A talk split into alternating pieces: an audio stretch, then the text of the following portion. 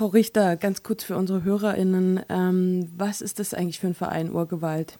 Was macht der? Ja, Urgewalt ist ein ähm, Umwelt- und Menschenrechtsverein und wir beschäftigen uns vor allem mit ähm, internationalen Finanzinstitutionen im Besonderen. Also wir gucken uns zum Beispiel Projekte an, die die Weltbank finanziert oder die die Europäische Investitionsbank finanziert oder eben Projekte, wo es Hermesbürgschaften für gibt.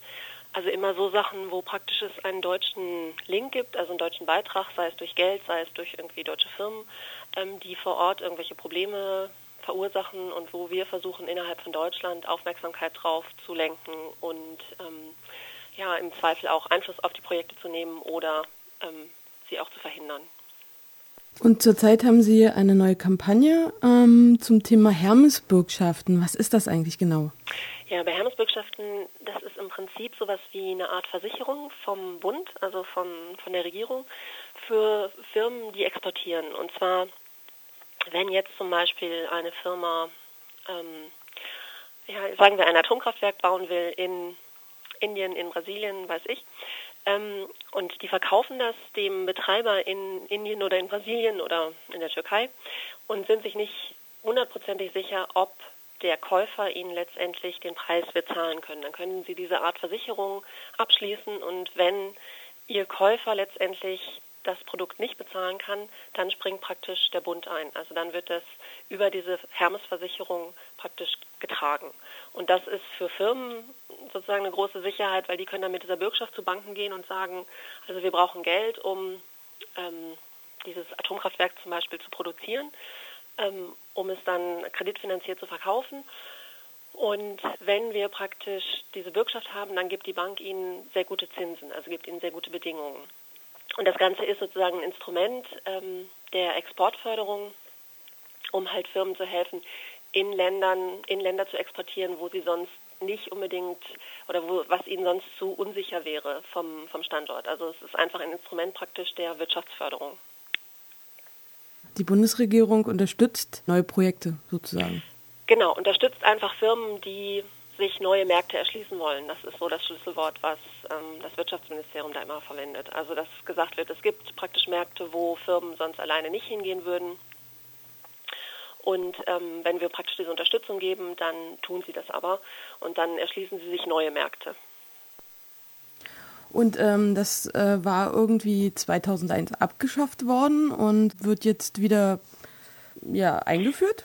Nee, also es ist nicht so, dass das ganze Instrument abgeschafft worden ist, aber was 2001 passiert ist, ist, dass es ein Ausschlusskriterium gab für Atomexporte. Also damals hat man gesagt, ähm, man hat ähm, Umweltleitlinien praktisch für Hermes erarbeitet und damit bestimmte Sachen geregelt, also wie da Umweltprüfungen stattfinden müssen und so Geschichten. Und vor allem, also das, was für uns aus unserer Sicht sehr wichtig war, ähm, es gab ein Ausschlusskriterium und das betraf eben Atomexporte. Und ähm, das ist jetzt aber praktisch mit der neuen Regierung steht das wieder zur Disposition. Und ähm, also die neue Regierung will das einfach abschaffen, weil die eben gerne wieder die, den Export von Atom fördern will, also von Atomexporten auch wieder fördern will. Worum geht es da genau zurzeit? Was äh, für ein Projekt ähm, steht denn an? Im Moment geht es um eine Bürgschaft für Angra 3. Das ist ein Atomkraftwerk, was in Brasilien gebaut werden soll. Also was da auch schon, also geplant ist das schon seit den 70er Jahren. Ähm, und es ist immer wieder also eingestellt worden. Es gibt praktisch zwei, zwei Atomkraftwerke dort, Angra 2 und Angra 3. Und Angra 2 ist ähm, fertiggestellt worden mit 25, also 25 Jahre hat da insgesamt die Bauzeit gedauert. Und es gibt praktisch noch eine Baugrube, ähm, Angra 3 und da gab es eine heftige Diskussion, da gibt es auch nach wie vor eine heftige Diskussion innerhalb von Brasilien, ob man das jetzt fertig bauen soll oder nicht.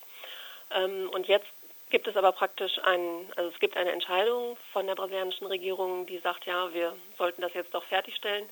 Und Arriva Siemens möchte das bauen und will eben für diesen Bau eine Hermesbürgschaft bekommen. Was spricht denn gegen einen Bau?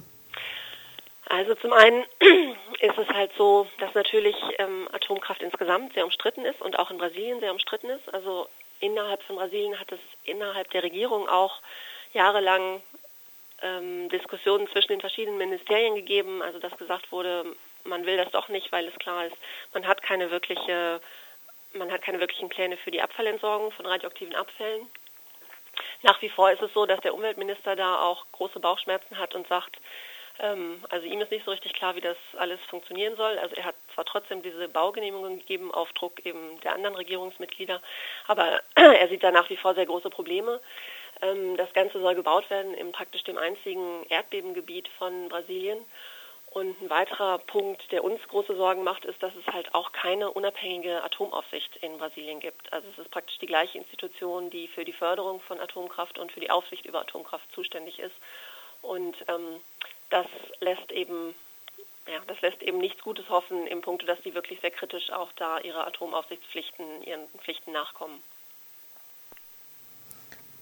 Gut, Sie haben ähm, eine Kampagne gestartet, um das zu verhindern. Ähm, was ist denn das für eine Kampagne? Worum geht es da oder was kann man tun? Ja, also es gibt praktisch zwei Aspekte. Also einmal jetzt ganz konkret bei dieser Angra-Geschichte ist es so, ähm, dass das morgen im Haushaltsausschuss, also morgen wird der Haushaltsausschuss im Bundestag darüber informiert, also dass es diese Bürgschaft gibt. Und ähm, da haben wir eine Kampagne auf unserer Webseite, wo wir Leute bitten, praktisch an, an Mitglieder vom Haushaltsausschuss, die in der Regierungskoalition sind, einen Brief zu schreiben und zu sagen, wir finden das hochproblematisch und wir möchten Ihnen nahelegen, dass Sie da morgen widersprechen, wenn Sie über dieses Projekt informiert werden. Um da einfach nochmal mehr Diskussion auch drum zu bekommen, ähm, weil was wir sehen ist, dass das jetzt ganz, ganz schnell durchgewinkt werden soll. Also dass es praktisch das jetzt eigentlich das erste Mal ist, dass überhaupt das Parlament informiert wird und ansonsten versucht halt die Regierung das ganz schnell da Tatsachen zu schaffen und damit dann zu sagen, ja, jetzt sind wir dieses, haben wir dieses Ausschlusskriterium abgeschafft und diese Bürgschaft gibt es auch. Deshalb wollen wir eben gerne da nochmal deutlich mehr Diskussion auch im parlamentarischen Raum. Und da haben wir auf unserer Webseite, also das ist www.urgewalt mit d.de, ähm, da gibt es eine Aktion, wo man praktisch E-Mails schicken kann an einzelne Mitglieder im Haushaltsausschuss, damit die eben morgen nochmal aktiv werden. Das ist jetzt so eine ganz schnelle Geschichte. Und ähm, darüber hinaus haben wir eine Kampagne, ähm, wo wir im Prinzip sagen, also Atomexporte nicht mit uns und wo wir Leute bundesweit dazu auffordern, dass sie mit ihren Bundestagsabgeordneten, also im Wahlkreis, also da, wo praktisch die Leute gewählt worden sind, wo sie immer sehr viel hellhöriger sind auf Kritik, dass sie da idealerweise Termine mit den CDU- und FDP-Abgeordneten machen und denen nochmal darlegen, warum es besonders problematisch ist, ähm, Bürgschaften im Bereich Atomkraft halt zu unterstützen. Und da halt hinzugehen. Wir haben einen Leitfaden dazu geschrieben, also wir nennen die ganze Kampagne Hobbylobbyisten, also Leute, die praktisch ähm, sich mit ihren Abgeordneten auseinandersetzen wollen und mit denen sprechen wollen und denen nochmal klar machen wollen, warum ist das besonders problematisch, die Förderung von Atomkraft in, in Entwicklungs- und Schwellenländern. Und ähm, ja, und wie gesagt, es gibt dann Leitfaden für, wo wir die ganzen Argumente auch so ein bisschen aufbereiten und ähm, Tipps und Hinweise geben, wie man das machen kann. Und wer sich dafür interessiert, kann auch immer noch mal mit uns direkt äh, Rücksprache halten, um dann bei der einen oder anderen Rückfrage noch mal sich genauer informieren zu lassen. Und auch die, ähm, da gibt es praktisch einen Hinweis auf unserer Webseite zu. Oder man kann sich einfach bei uns im Büro melden, das ist die 02583 1031 und ähm, das dann praktisch hier bei uns anfordern. Gab es denn schon ein paar äh, Rückmeldungen? Ja, wir haben schon in, ah, ich habe gestern die Zahl gehört, ich glaube sowas wie äh, 37 oder 45 Städte, ähm, wo sich Leute zurückgemeldet haben und da was machen wollen. Das hört sich ja gut an. Wann äh, soll das denn eigentlich entschieden werden? Also es ist wie gesagt, diese eine Bürgschaft ist jetzt morgen schon im Haushaltsausschuss, ähm, wo wir idealerweise hoffen, dass es dann eben noch nicht entschieden wird, sondern dass da so viele kritische Fragen gestellt werden, ähm, dass das nochmal eine extra Runde in eine extra Runde geht.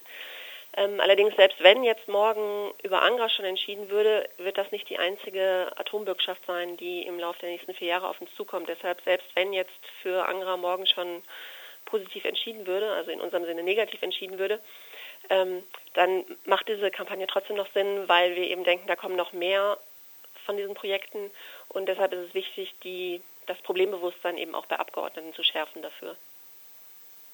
Dann danke ich Ihnen vielmals für das Interview und wünsche noch ganz viel Erfolg. Ja, danke.